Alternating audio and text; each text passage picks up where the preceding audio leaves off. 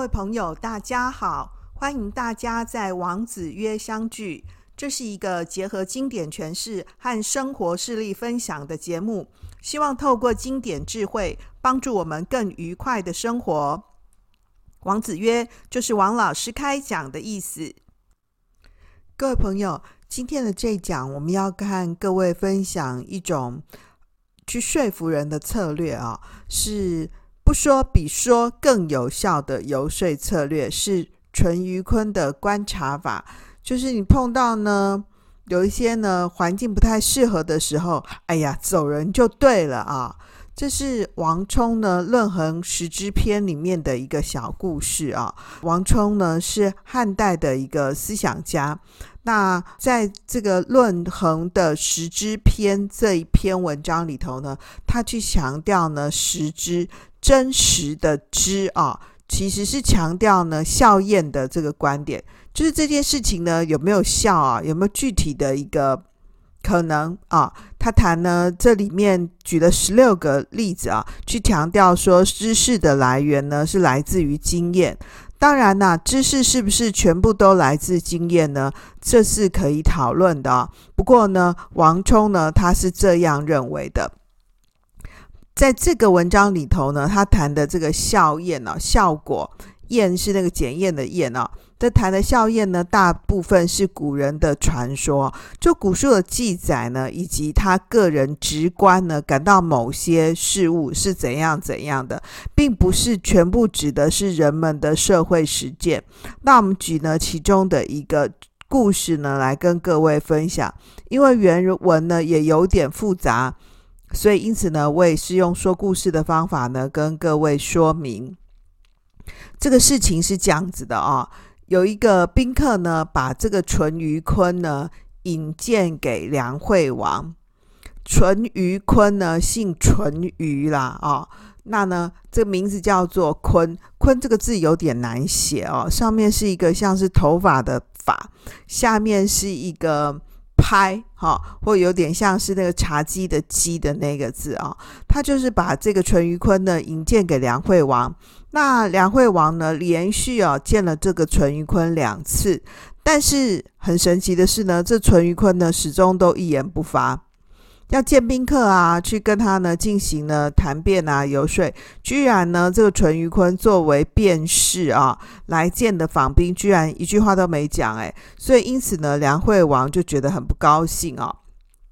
后来这事情过了之后呢，他就责备那个推荐的那个宾客，就说啊。那个当初啊，你这么称赞这个淳于髡先生哦，还说这个淳于髡呢，比连管仲呢晏婴啊都赶不上他。结果等到他来见到我以后啊，啊，我根本就没什么收获啊。难道是我不值得跟他说话吗？哦，这下子好咯，这个推荐呢淳于髡的这个宾客啊，被梁惠王骂到臭头了。你可以想象得到嘛？作为王啊，应该是很忙啊，地位很高的，他不会随便要见谁就见谁啊。他会接受这个推荐者的建议啊，去见淳于髡，让这个淳于髡来见他。可以猜想得到呢，这个宾客很应该也是一个咖啊，哦。那宾客呢，向梁惠王推荐淳于髡，其实是举才嘛啊、哦。结果呢，淳于髡呢啥都没说，就让这个梁惠王完全没收获，所以惹来呢梁惠王的埋怨哦，也是很应当的啦哦。后来呢，这个宾客呢就被抱怨了以后呢，啊、他就去把这个事情呢去告诉了淳于髡。那淳于髡呢，就回应他说：“哎，本来嘛，我前一次呢去见梁惠王的时候啊，这个梁惠王的心思呢放在远处啊。那我第二次呢去见他的时候呢，他的心思呢全部都在音乐上面，所以我就没说话啦。那这个宾客呢听了淳于髡的解释以后呢，就把这个淳于髡的话呢一一又回报给这个梁惠王。”梁惠王听了以后啊，大吃一惊，就说：“哎呀，这个淳于髡先生啊，实在是个圣人呐、这个前一次呢，这个淳于髡呢先生来的时候呢，刚好有人来献龙马啊。龙就是那个龙凤的龙啊，龙马。我还没来得及看，那呢正巧碰上呢这个淳于先生来了。那后一次呢，他来的时候呢，刚好呢有人来献歌手啊啊、那我呢还没来得及试听啊，正巧哎他又来了。我虽然说是屏退了左右的人啊，但其实啊我的心思都在那个龙马呢跟那个音乐上头啊，那所以这个。梁惠王后来自己反省一下，就发现说：“哎，对，人家这个淳于髡来见他的时候，他也是没有很专心嘛，哈，没有很 care 呢，他来见的这件事情啊。那我们先补充一下呢，这个龙马是什么？古代的人呢，称说身高八尺呢以上的马呢叫做龙马。那八尺呢是有多高呢？这古人有说哈，人长七尺五寸。”八尺之士啊，那八尺之人，那大概可以猜出来呢，就是七尺半呐，哦，八尺大概是古代呢中国人大致的身高。虽然说哈，每个朝代的这个度量衡的标准呢是有一点落差的啦，哈。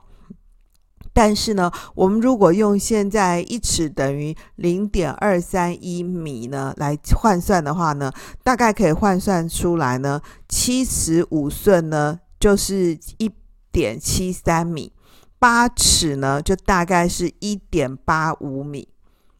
各位，你可以想想看哈，就如果有人呐哈送来一批是一百八十五公分。大马，龙马哎，对不对？跟人一样高哎，哈，或是搞不好还比人呢再稍高一点点呢。那王的心情一定是会觉得很好奇，很想看看的吧，哈。那这个宝马呢，长得是什么样子啊？哦，他一定当时会不专心，所以当然说呢，他的心思呢集中在远处的这个龙马上面，这应该是很正常吧，哦。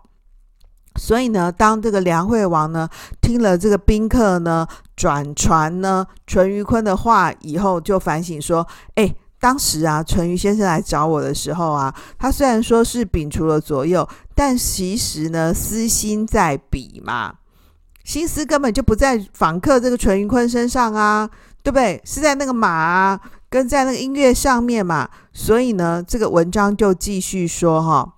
淳于髡呢，就是因为能够观察到呢，梁惠王的心思是在远处呢，跟音乐上头。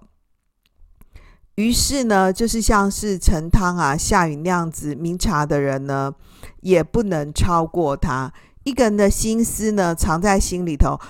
从外面呢发现不了，但是呢，淳于髡却能知道。所以呢，如果把淳于髡呢这类的人呢看作是圣人，那么淳于髡应该就是圣人啦。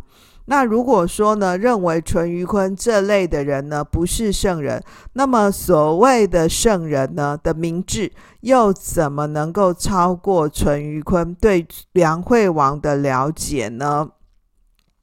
所以说啊。通过观察脸部的表情呢，来探测内心的活动，都是由于呢有所依据才能推测的那么准嘛啊、哦！所以后来这个文章啊的最后啊，特别提到说，淳于髡为什么能够办到这样呢？就是因为呢他能够观色窥心，皆有因缘以准地。观色窥心啊，就是观察脸色啦。去窥探那个人的内心，这都是有一个为什么的，都是有因缘的，都是有为什么的啊，都有一个为什么呢，来当做标准啦啊。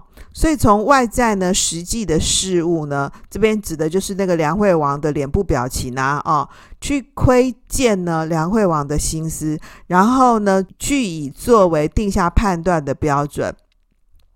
因此呢，能够判断得很准确，就是这个梁惠王呢，很佩服呢淳于髡的地方，也是呢梁惠王呢之所以呢称赞淳于髡是圣人的原因啊。当然呢，我们也许不必像梁惠王这样哈，给淳于髡这么高的评价。不过呢，故事中的这个淳于髡呢，很善于观察呢，倒是很值得学习称赞的啊。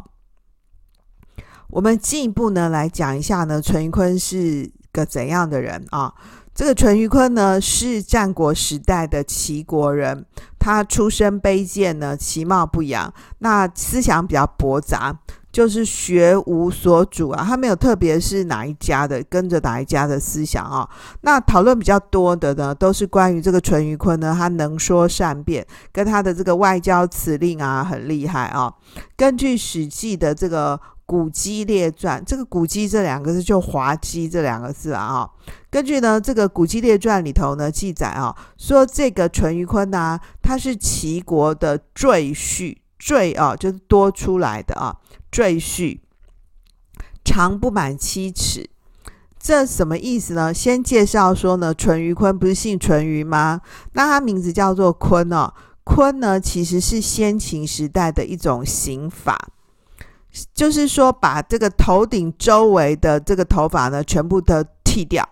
那人家一看你头发剃这样嘛，啊，就知道说你是有犯罪的人。那这种坤的这种刑法呢，是。对人的这个侮辱性的一个惩罚，那你说头发会再长出来啊，对不对啊？可是呢，当你被处以髡刑的时候呢，哎，得有好几个月的时间，人家都会看见你头发这样秃秃的嘛，哈。那淳于髡呢，名字叫做髡啊，可见他的社会地位呢是非常低的。刚刚不讲说呢，《史记》里面还有记载说他是赘婿嘛，赘就是那个累赘的赘啊。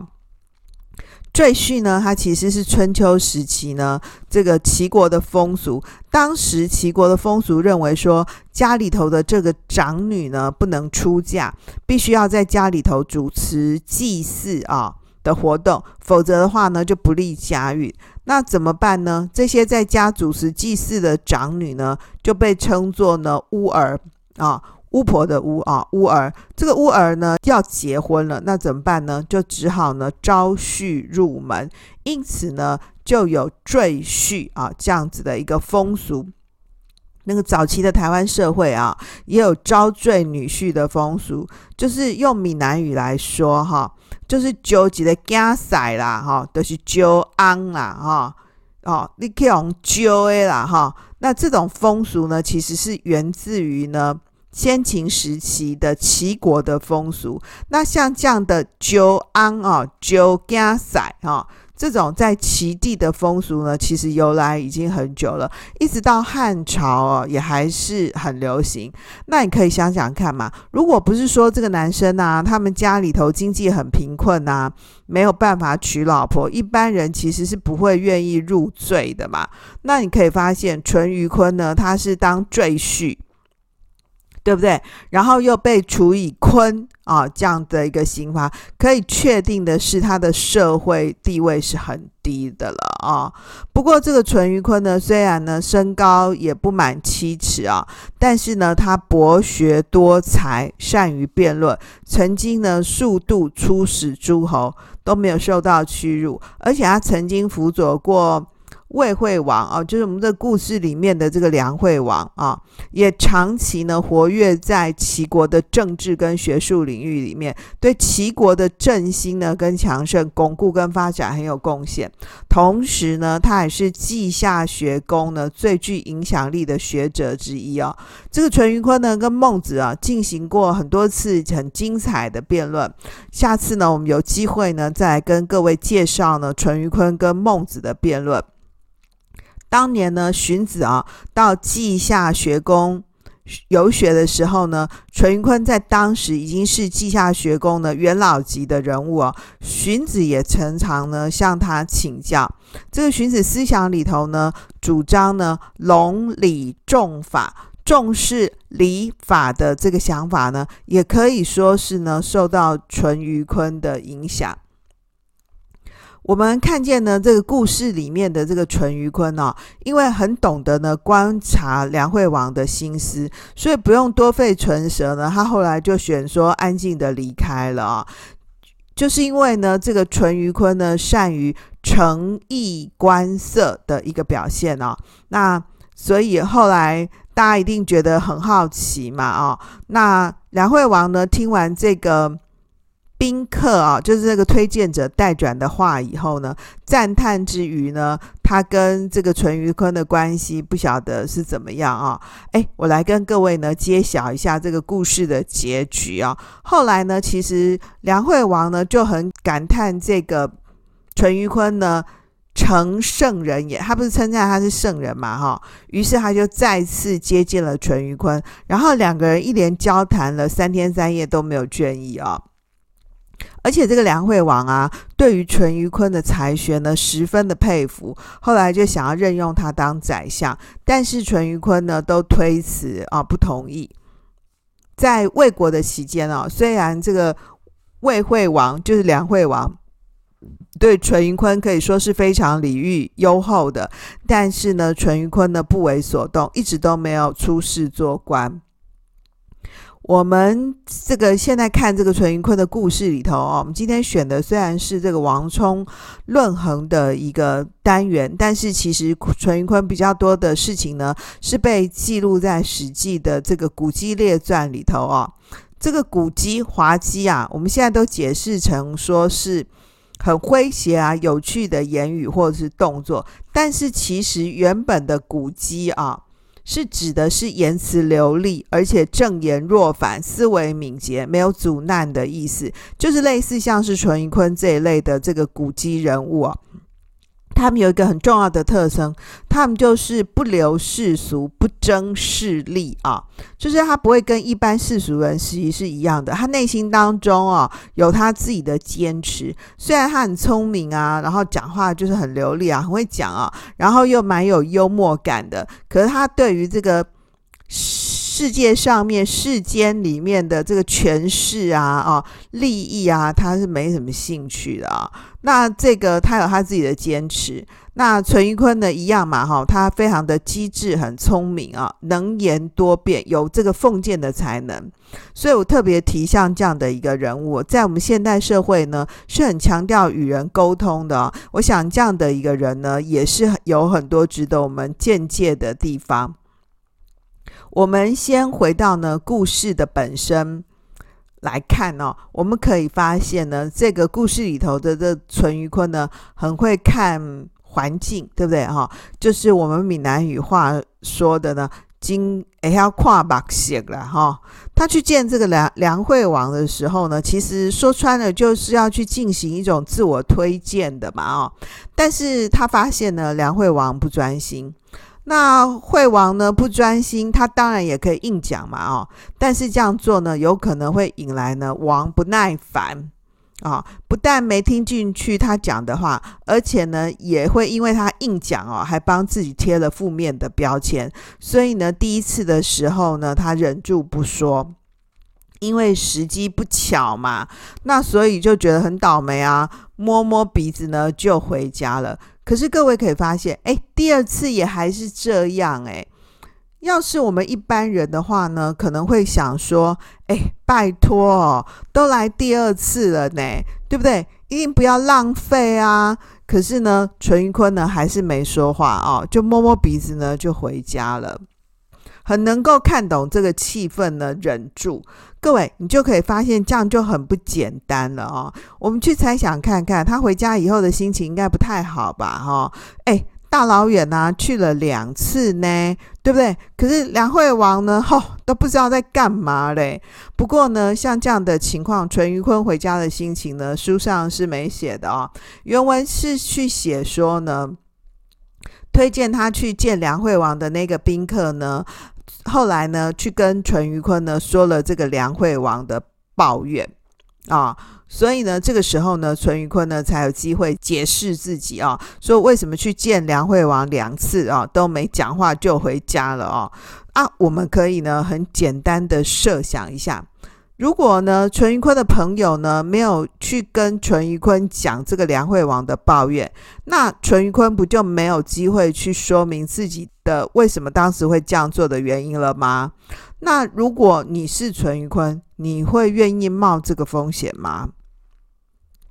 哦，故事读到这里啊，就知道说淳于髡呢两次忍住没发言啊，应该是有预先料想到说。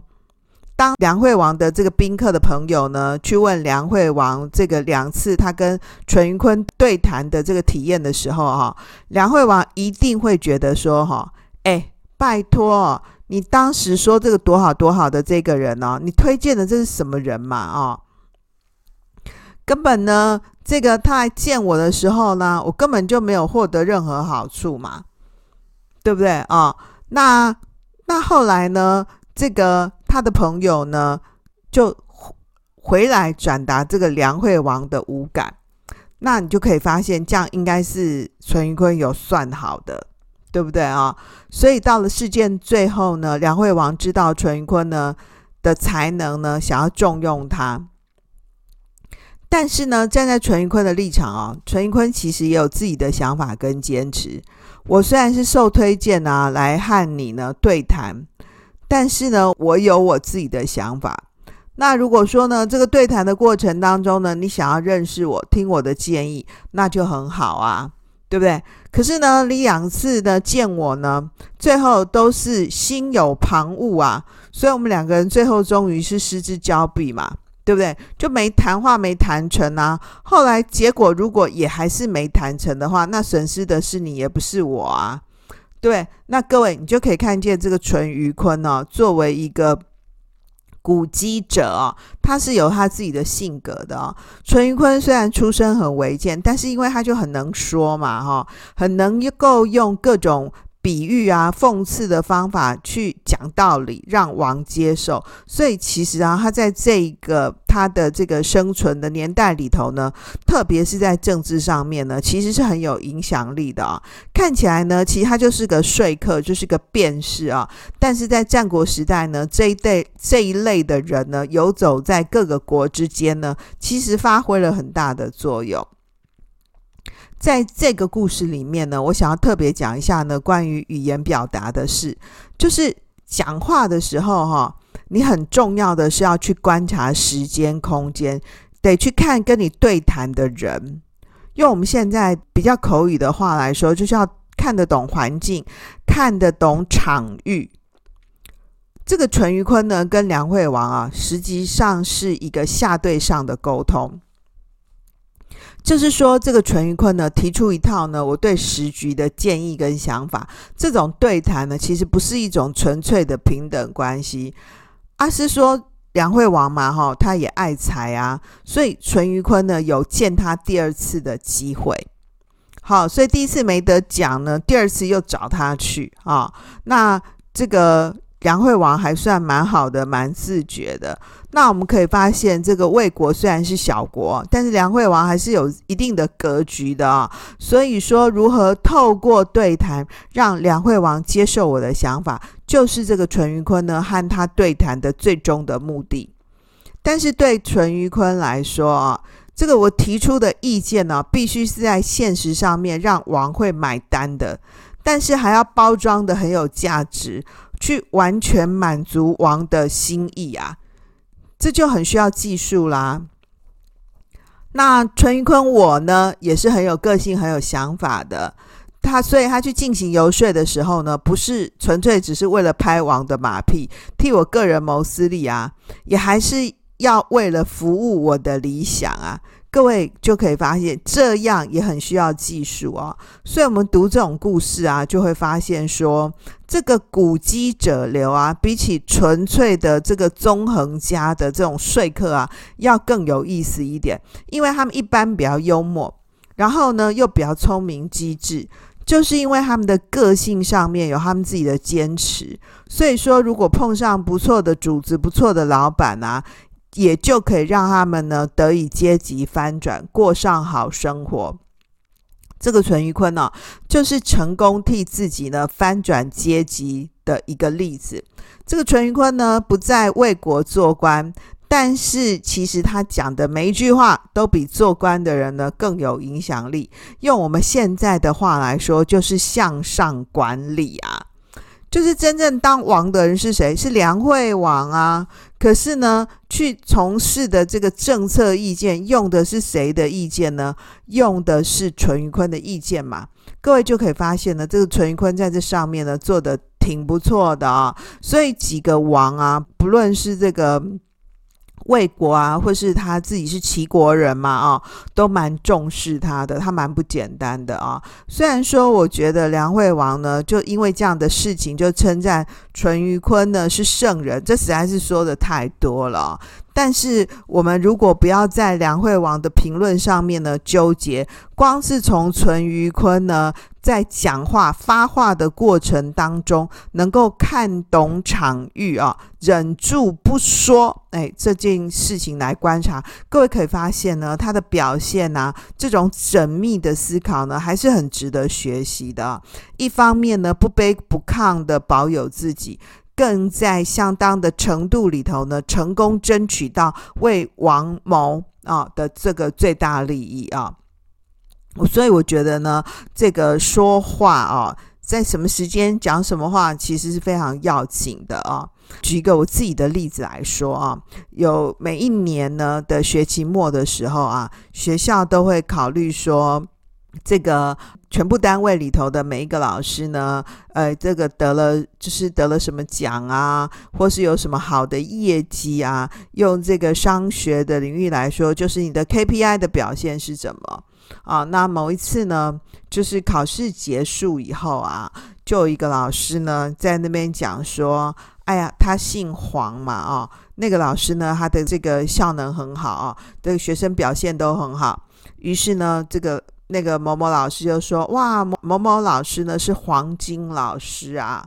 啊，黄金老师、金牌老师好优秀啊！啊，那某某老师呢是银牌老师呢，好优秀啊！这个金牌跟银牌哦，其实他们两个就互相觉得不开心啊，因为你是金牌呢，啊，其实我是银牌，我也不觉得我是银牌啊，啊。那其他呢，没被排在金牌或银牌的老师呢，那当然就更不开心了嘛，对不对哈？就感觉只有你们两个有在教书，有认真在照顾学生，好像我们他其他人都啊杂都不行啊、哦。那为了化解呢他们的这个纠纷，我就立刻站起来说：“哎呀，老师啊，不要这样说嘛！哎，我是王牌老师哦，因为我姓王嘛哈，所以什么金牌银牌啊，哎呀，都比不上我这个王牌啊！哦，我就当时。是呢，我就立刻站起来呢，化解两位老师们的纠纷啊。其实说实在话的，我的绩效也没有比他们好啊。可是因为我是王牌嘛，啊，我就跟老师们说：“哎呀，金牌银牌都不重要，不像我啊，我是永远的王牌耶！”哦，后来呢，那两位资深的老师呢就笑了啊。那呢，呃，因此就。一时之间就化解了像这样的一个纠纷哦，所以我觉得呢，要看懂场合哦，然后去说话呢，其实是蛮重要的啊。不过呢，这个淳于髡更好的地方是呢，呃，他其实还是一个蛮幽默的人啊。虽然我们在这则里头呢看不出来，暂时看不出来哈，或者是以后我们再选别的单元呢，再跟各位分享啊。好，回到今天的重点整理。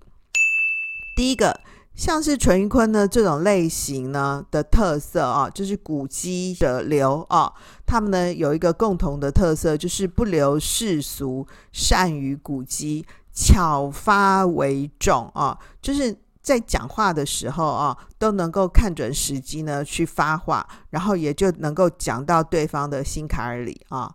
第二个呢，淳于髡呢跟梁惠王的这个游说的过程当中，我们看见呢。淳于髡的观察法采取的是呢，观色窥心啊，皆有因缘以准地。观色窥心就是观察他的脸色啊，去查探他的内心。其实他为什么脸色表现出来这样，内心都是有一个为什么的啊。第三点呢，是下对上的这个提供建议跟箴言的时候呢，要懂得包装啊，要幽默以对。第四个呢，是讲话的时候啊，要看懂环境，看懂场域啊，要懂得观察空气，不要随便呢发话。不讲呢，其实都比讲呢要好啊，因为讲出去的话呢，是泼出去的水啊，收不回来的。第五个呢，思想是不出声的语言，语言是思想的外衣。所以呢，最后我也用这句话呢来跟各位朋友分享：思想是不出声的语言，语言是思想的外衣。你讲出来的每句话，就是你内心当中的所思所想喽。所以讲话是不是应该要很小心呢？好哦，今天就讲到这里。希望今天的这一讲可以带给你一些启发和收获。如果你是在 Apple Podcast 呢，或是 Spotify 上面收听我们的朋友，盼望你帮我们转传、分享、五星推报或留言。另外，为了欢度我们王子约节目两周年，想要感谢各位听友的长期支持。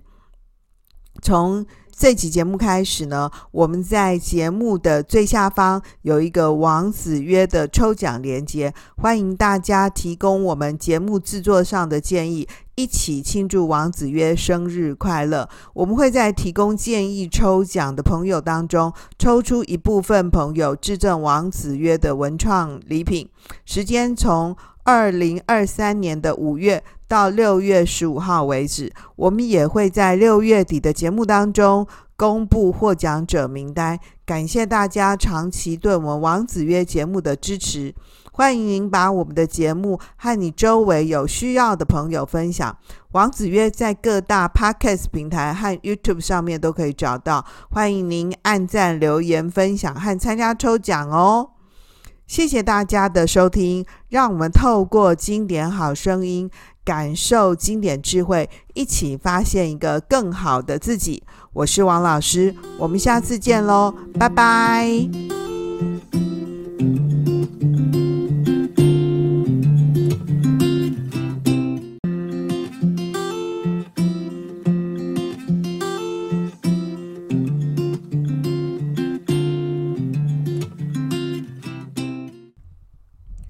各位朋友，大家好！欢迎大家在王子约相聚。这是一个结合经典诠释和生活事例分享的节目，希望透过经典智慧，帮助我们更愉快的生活。王子约就是王老师开讲的意思。各位朋友，今天的这一讲，我们要看各位分享一种去说服人的策略啊，是。不说比说更有效的游说策略是淳于髡的观察法，就是你碰到呢有一些呢环境不太适合的时候，哎呀，走人就对了啊。这是王充呢《论衡·时之篇》里面的一个小故事啊。王充呢是汉代的一个思想家，那在这个《论衡》的《时之篇》这一篇文章里头呢，他去强调呢时之。真实的知啊，其实是强调呢效验的这个观点，就是这件事情呢有没有效啊，有没有具体的一个可能啊？他谈呢这里面举了十六个例子啊，去强调说知识的来源呢是来自于经验。当然呐，知识是不是全部都来自经验呢？这是可以讨论的。不过呢，王充呢他是这样认为的。在这个文章里头呢，他谈的这个效验呢、效果验是那个检验的验啊。这谈的效验呢，大部分是古人的传说，就古书的记载呢，以及他个人直观呢，感到某些事物是怎样怎样的，并不是全部指的是人们的社会实践。那我们举呢其中的一个故事呢，来跟各位分享，因为原文呢也有点复杂。所以，因此呢，我也是用说故事的方法呢，跟各位说明这个事情是这样子的啊、哦。有一个宾客呢，把这个淳于髡呢引荐给梁惠王。淳于髡呢，姓淳于啦、哦。那呢，这个名字叫做髡。髡这个字有点难写哦，上面是一个像是头发的发，下面是一个。拍哈，或有点像是那个茶几的几的那个字啊，他就是把这个淳于髡呢引荐给梁惠王。那梁惠王呢连续啊见了这个淳于髡两次，但是很神奇的是呢，这淳于髡呢始终都一言不发。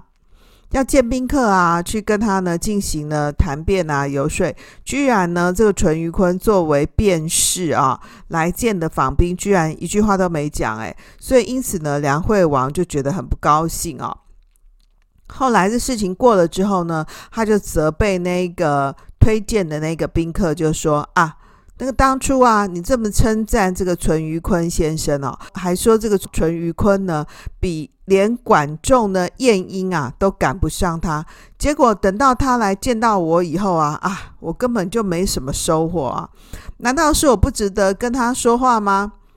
哦，这下子好咯，这个推荐呢淳于髡的这个宾客啊，被梁惠王骂到臭头了。你可以想象得到嘛？作为王啊，应该是很忙啊，地位很高的，他不会随便要见谁就见谁啊。他会接受这个推荐者的建议啊，去见淳于髡，让这个淳于髡来见他。可以猜想得到呢，这个宾客很应该也是一个咖啊，哦。那宾客呢，向梁惠王推荐淳于髡，其实是举才嘛啊、哦。结果呢，淳于髡呢啥都没说，就让这个梁惠王完全没收获，所以惹来呢梁惠王的埋怨哦，也是很应当的啦、哦。后来呢，这个宾客呢就被抱怨了以后呢，呃，他就去把这个事情呢去告诉了淳于髡。那淳于髡呢，就回应他说：“哎，本来嘛，我前一次呢去见梁惠王的时候啊，这个梁惠王的心思呢放在远处啊。那我第二次呢去见他的时候呢，他的心思呢全部都在音乐上面，所以我就没说话啦。那这个宾客呢听了淳于髡的解释以后呢，就把这个淳于髡的话呢一一又回报给这个梁惠王。”梁惠王听了以后啊，大吃一惊，就说：“哎呀，这个淳于髡先生啊，实在是个圣人呐、这个前一次呢，这个淳于髡呢先生来的时候呢，刚好有人来献龙马啊，龙就是那个龙凤的龙啊，龙马。我还没来得及看，那呢正巧碰上呢这个淳于先生来了。”那后一次呢，他来的时候呢，刚好呢有人来献歌手啊啊、哦，那我呢还没来得及试听啊，正巧哎他又来了。我虽然说是屏退了左右的人啊，但其实啊我的心思都在那个龙马呢跟那个音乐上头啊。那所以这个。梁惠王后来自己反省一下，就发现说：“哎，对，人家这个淳于髡来见他的时候，他也是没有很专心嘛，哈，没有很 care 呢，他来见的这件事情啊。那我们先补充一下呢，这个龙马是什么？古代的人呢，称说身高八尺呢以上的马呢，叫做龙马。那八尺呢是有多高呢？这古人有说哈，人长七尺五寸。”八尺之士啊，那八尺之人，那大概可以猜出来呢，就是七尺半呐，哦，八尺大概是古代呢中国人大致的身高。虽然说哈，每个朝代的这个度量衡的标准呢是有一点落差的啦，哈。但是呢，我们如果用现在一尺等于零点二三一米呢来换算的话呢，大概可以换算出来呢，七尺五寸呢就是一点七三米，八尺呢就大概是一点八五米。各位，你可以想想看哈，就如果有人呐哈送来一批是一百八十五公分。的大马哎，龙马哎，对不对？跟人一样高哎，哈，或是搞不好还比人呢再稍高一点点呢。那王的心情一定是会觉得很好奇，很想看看的吧，哈。那这个宝马呢，长得是什么样子啊？哦，他一定当时会不专心，所以当然说呢，他的心思呢集中在远处的这个龙马上面，这应该是很正常吧，哦。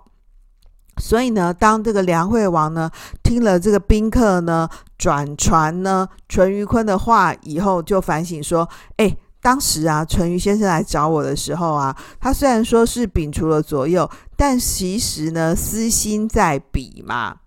心思根本就不在访客这个淳于髡身上啊，对不对？是在那个马啊，跟在那个音乐上面嘛。所以呢，这个文章就继续说哈，淳于髡呢，就是因为能够观察到呢，梁惠王的心思是在远处呢，跟音乐上头。于是呢，就是像是陈汤啊、夏允那样子明察的人呢，也不能超过他。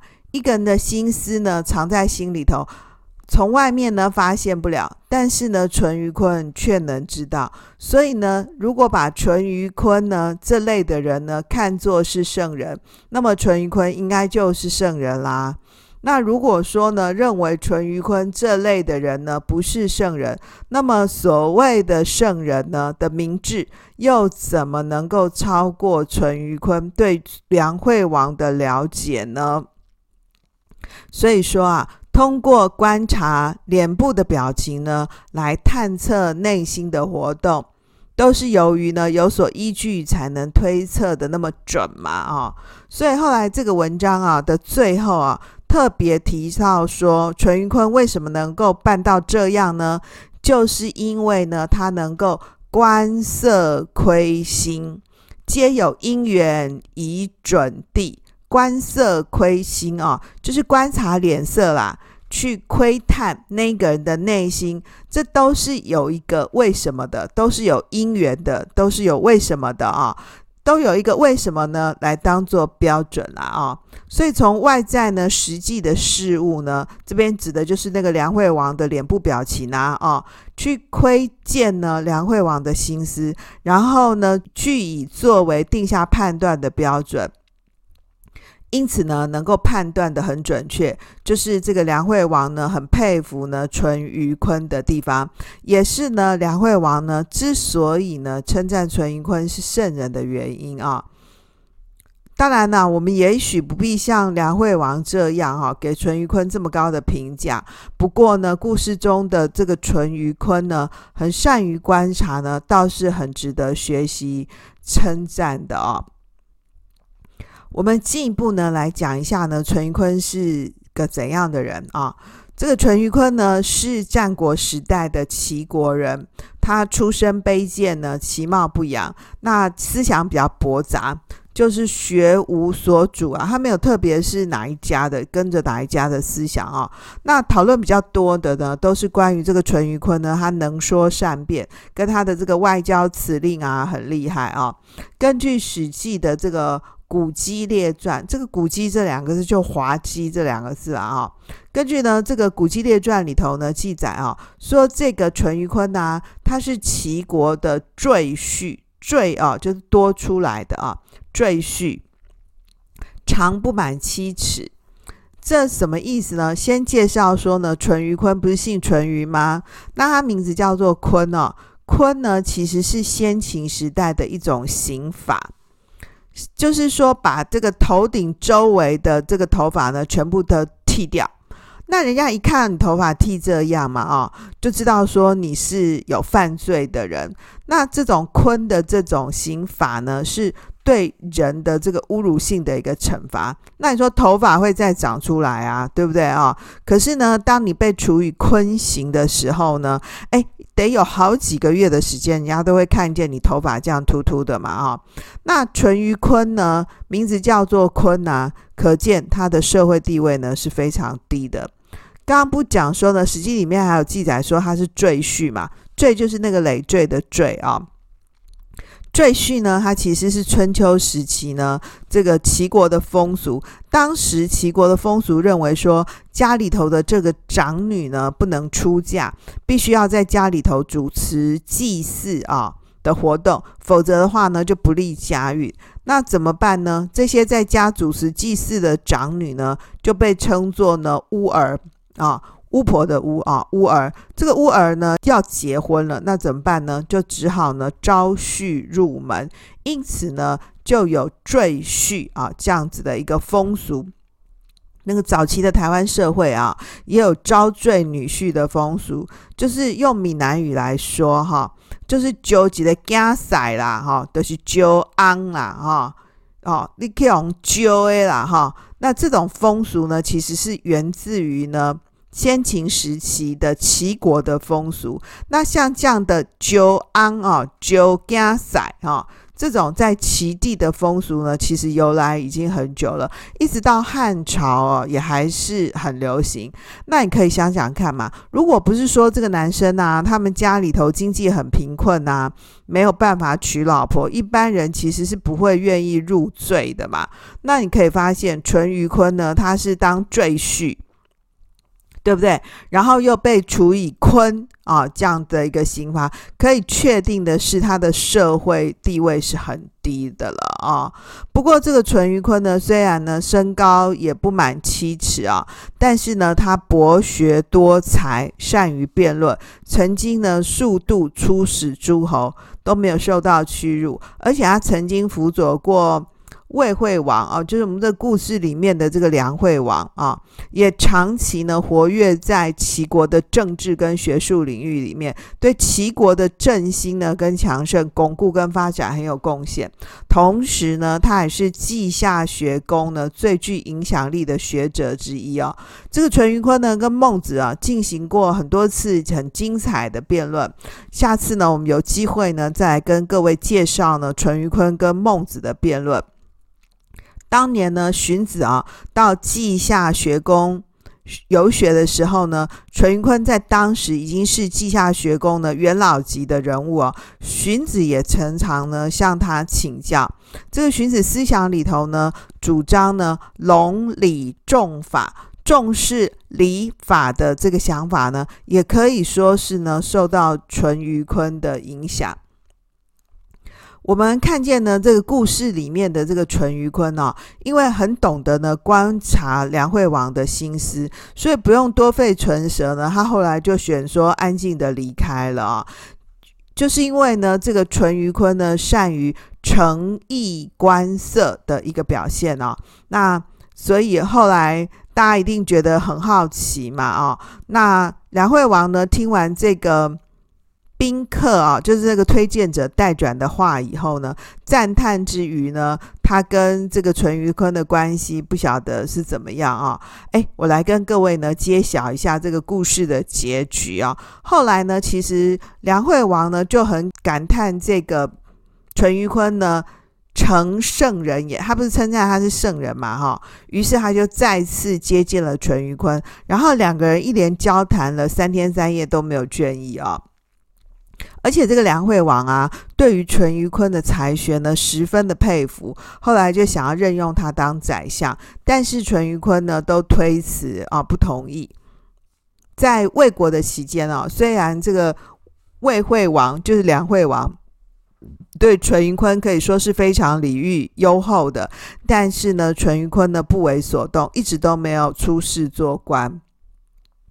我们这个现在看这个淳于髡的故事里头哦，我们今天选的虽然是这个王充论衡的一个单元，但是其实淳于髡比较多的事情呢，是被记录在《史记》的这个《古籍列传》里头哦。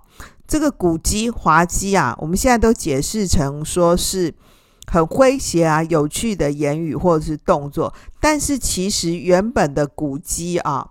是指的是言辞流利，而且正言若反，思维敏捷，没有阻难的意思，就是类似像是淳于髡这一类的这个古籍人物啊。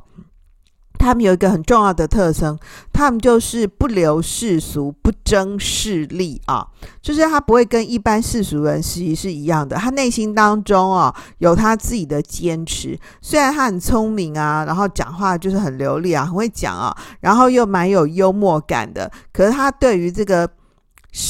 世界上面世间里面的这个权势啊啊利益啊，他是没什么兴趣的啊。那这个他有他自己的坚持。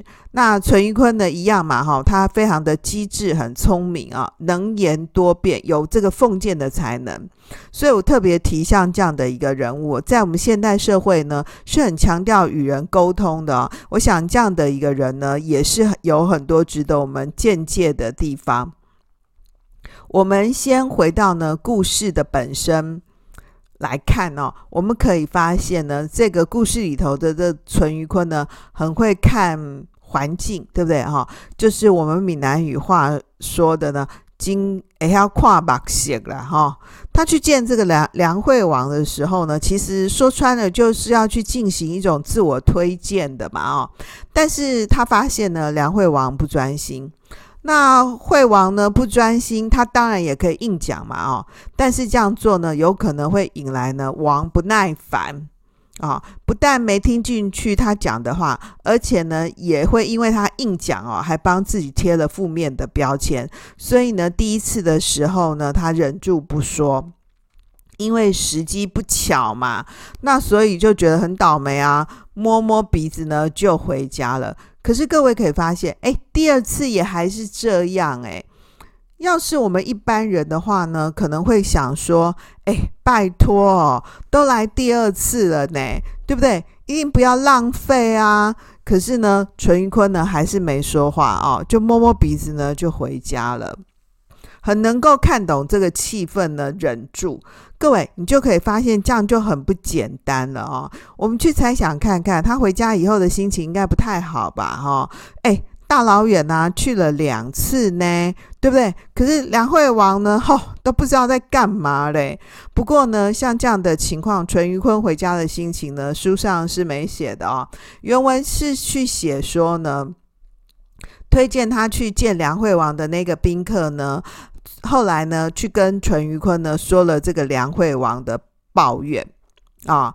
所以呢，这个时候呢，淳于髡呢才有机会解释自己啊，说为什么去见梁惠王两次啊都没讲话就回家了啊啊！我们可以呢很简单的设想一下，如果呢淳于髡的朋友呢没有去跟淳于髡讲这个梁惠王的抱怨，那淳于髡不就没有机会去说明自己的为什么当时会这样做的原因了吗？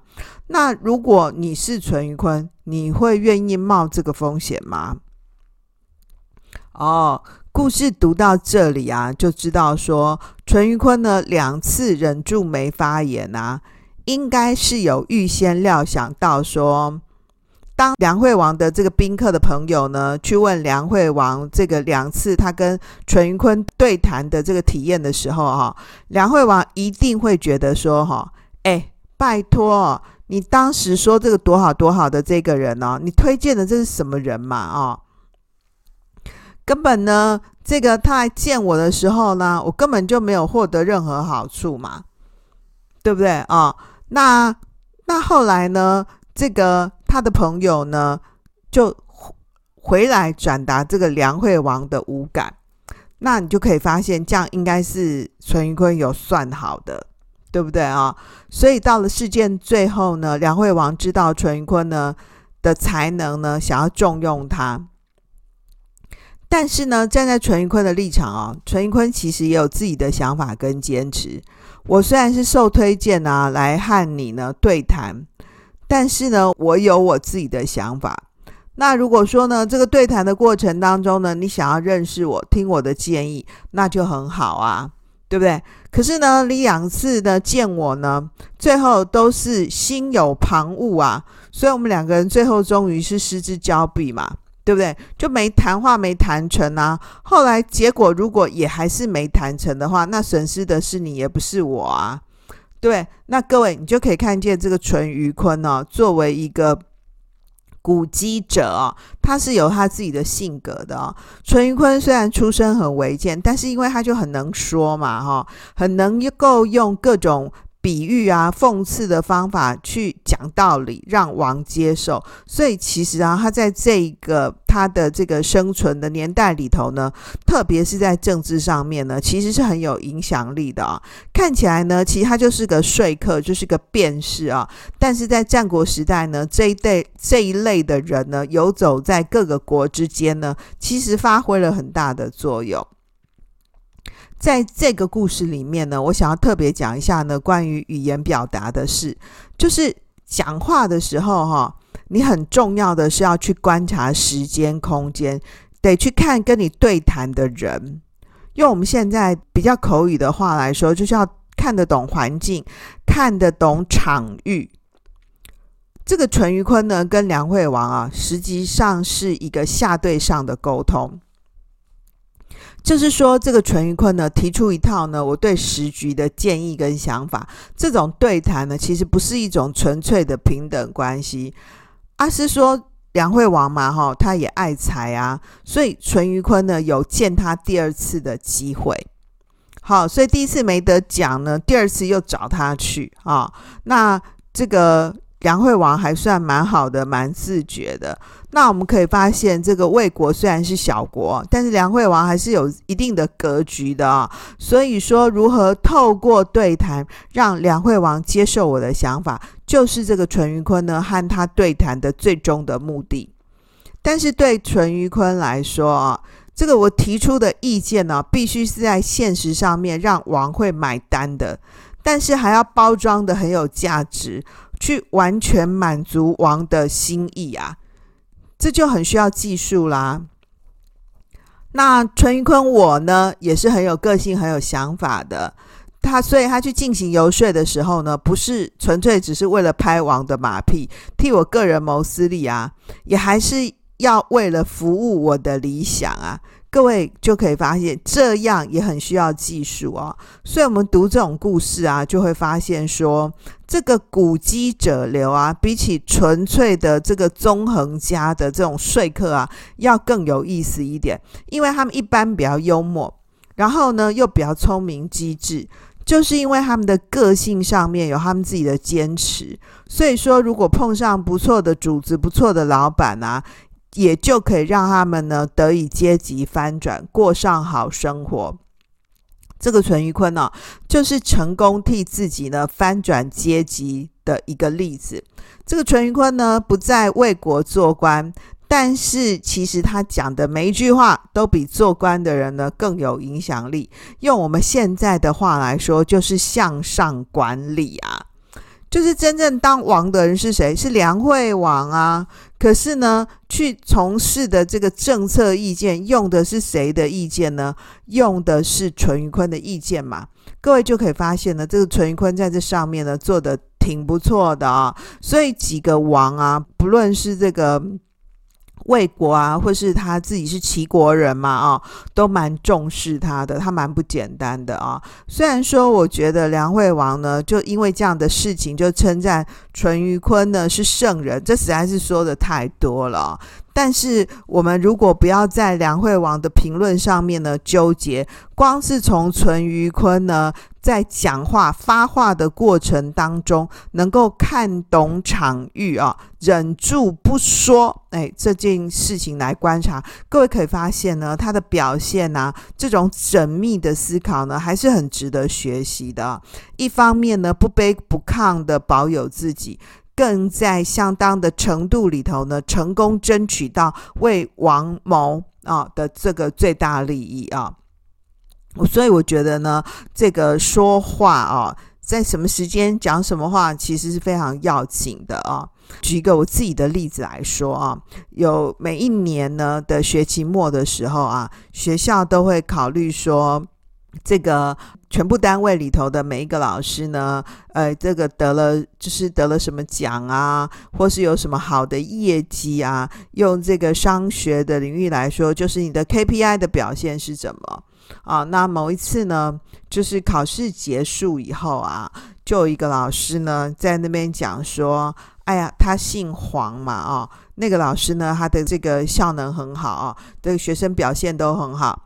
于是呢，这个。”那个某某老师就说：“哇，某某老师呢是黄金老师啊，啊，黄金老师，金牌老师好优秀啊，啊，那某某老师呢是银牌老师呢，好优秀啊。这个金牌跟银牌哦，其实他们两个就互相觉得不开心啊，因为你是金牌呢，啊，其实我是银牌，我也不觉得我是银牌啊，啊。”那其他呢，没被排在金牌或银牌的老师呢，那当然就更不开心了嘛，对不对哈？就感觉只有你们两个有在教书，有认真在照顾学生，好像我们他其他人都啊杂都不行哦。那为了化解呢他们的这个纠纷，我就立刻站起来说：“哎呀，老师啊，不要这样说嘛！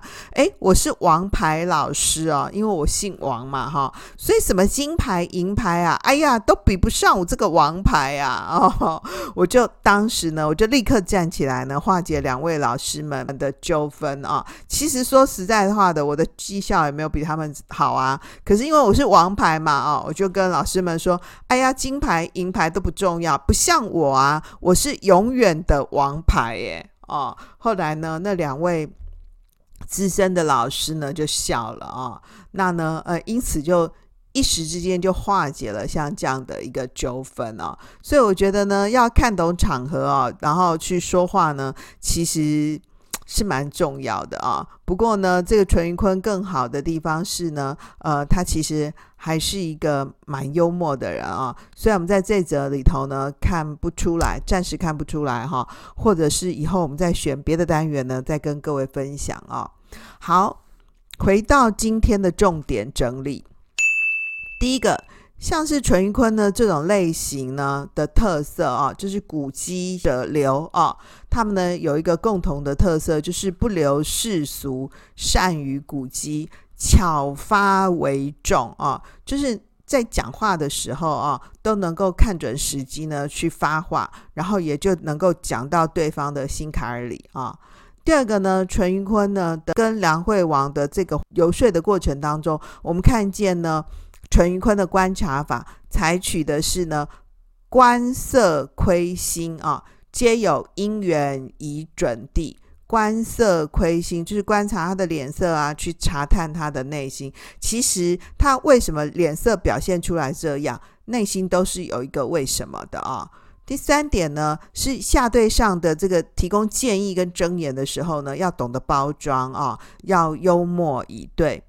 第四个呢，是讲话的时候啊，要看懂环境，看懂场域啊，要懂得观察空气，不要随便呢发话，不讲呢，其实都比讲呢要好啊，因为讲出去的话呢，是泼出去的水啊，收不回来的。第五个呢，思想是不出声的语言，语言是思想的外衣。所以呢，最后我也用这句话呢来跟各位朋友分享：思想是不出声的语言，语言是思想的外衣。你讲出来的每句话，就是你内心当中的所思所想喽。所以讲话是不是应该要很小心呢？好哦，今天就讲到这里。希望今天的这一讲可以带给你一些启发和收获。如果你是在 Apple Podcast 呢，或是 Spotify 上面收听我们的朋友，盼望你帮我们转传分享、五星推爆或留言。另外，为了欢度我们王子约节目两周年，想要感谢各位听友的长期支持，从这期节目开始呢，我们在节目的最下方有一个王子约的抽奖连接，欢迎大家提供我们节目制作上的建议，一起庆祝王子约生日快乐。我们会在提供建议抽奖的朋友当中，抽出一部分朋友致赠王子约的文创礼品，时间从二零二三年的五月。到六月十五号为止，我们也会在六月底的节目当中公布获奖者名单。感谢大家长期对我们王子约节目的支持，欢迎您把我们的节目和你周围有需要的朋友分享。王子约在各大 Podcast 平台和 YouTube 上面都可以找到，欢迎您按赞、留言、分享和参加抽奖哦。谢谢大家的收听，让我们透过经典好声音。感受经典智慧一起发现一个更好的自己。我是王老师我们下次见喽拜拜。